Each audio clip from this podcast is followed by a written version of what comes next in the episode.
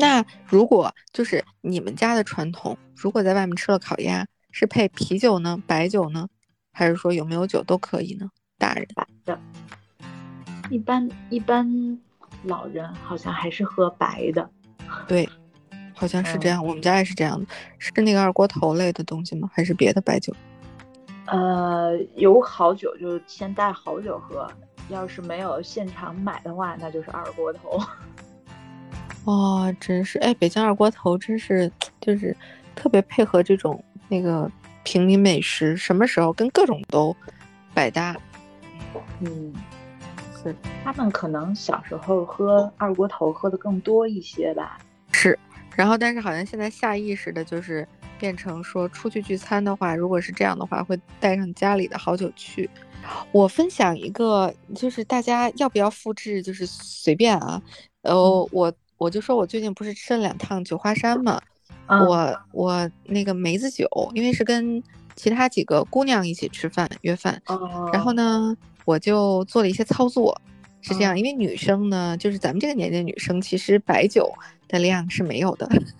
嗯，然后大家又为了气氛呢，需要一些甜甜的、凉凉的饮料，呃，可以是凉的，可以是热的，我个人有一个非常那个有意思的做法。我把那个梅子酒一整瓶，嗯啊，先在冰箱里面冰着，然后拿出一半来，用锅把它煮热，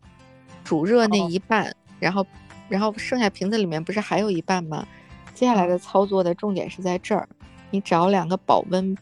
瓶，保温瓶子，那个其实它保温杯它不是保温，就是被名字所那个一叶障目了。它也可以保冷，然后你就把那个冰的美酒，你倒进那个那个一个保温杯，然后把另外一个你倒进另外一个，就星巴克那种那个几百毫升那个保温杯，然后把它扣好，然后你就吃饭的时候就自己倒就好了，就有冷的，有冰的，然后还有热的，就真的很好，要什么有什么的感觉。哦，那你好细心啊！啊，对。这个需要提前把那个该冷的酒给它弄弄弄冰了，就是这样。然后，但是这个这个吃饭就是不是呃，嗯，就是比那个光点二锅头，或者是让他帮你加热黄酒，你就有多一个变化，就还还不一样。就是你要准备两个保温杯，你知道你要喝热的或者冷的，你可以自己自行切换。其实他要收开瓶费的店家也不知道你喝的什么东西，他也不会给你收。对他以为你倒出来的是枸杞的，他也对他确实以为你自己煮的养生茶，因为你拿出来的是那个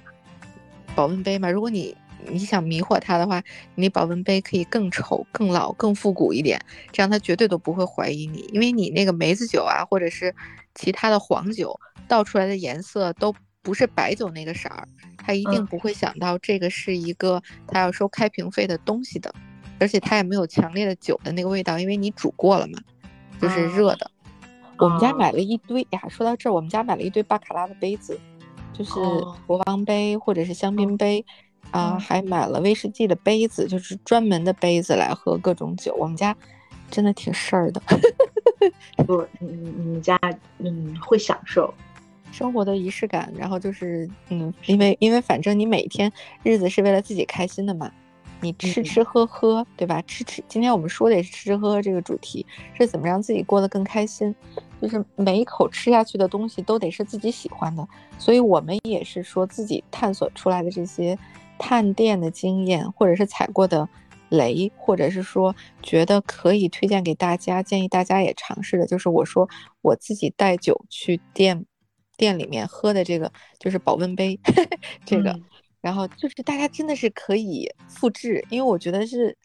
也也是某一天我忽然脑子一下想起来，哎，保温杯它其实可以保冷啊，它也不是说只保热呀。那这样我我是因为夏天也去了，然后秋冬也去了，所以夏天的时候呢，就是弄了个冰的，然后我妈就说，哎呀，这冷冰冰的下去，然后我正好那一瓶保温杯它其实装满了之后还会剩一点的。啊，我就把剩下的那半瓶加热了，然后就是放进了另外一个保温瓶，就是这样的操作。然后最近这两次呢，我就是冬天你光喝热的，你不是也觉得很平淡吗？那就可以再继续这么操作一下。对，其实威士忌你也可以整瓶冰一冰，然后倒进去。但威士忌的这种度数的酒类，你就不用倒那么多了，倒一点就可以了。他真的不知道你喝的是什么。现在，嗯，对，可以可以带一点。这个方法我学了，下下次就是大家可以喝一点简单度数没有那么高的酒的时候，可以带点这个去。因为现在有的时候真的是吃饭，还是不会不自觉的去计算它的卡路里啊，它的那个糖啊什么的，这这些，你现在外面点的很多果汁儿什么的东西，你也不知道它里面是不是果汁儿，还不如自己带。我现在就是其实挺两极化的，要不然就是巴黎水，要不然呢就是这个。自己自己灌瓶带出去的酒，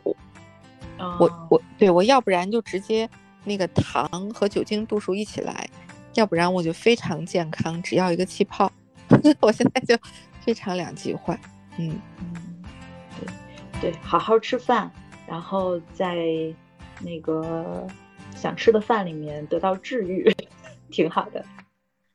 哎呀，今天跟那个陆贼聊这个。烤鸭，然后我发现，嗯，确实是，就是北京的烤鸭是好多种的，然后呢，然后吃烤鸭呢，配的东西也是也是有一些的，呃，我怎么怎么想出这个，其实也是就是陆贼建议的啊，然后其实我们也是看见小红书上有一些疫情之前的很多人，一九年我确实是给我推了好多，就是来北京玩的，啊，去哪里吃烤鸭比较好。大家来一次北京，然后说去哪儿是一定非要去四季民福吗？那我们今天这期节目其实就告诉大家，除了四季民福之外，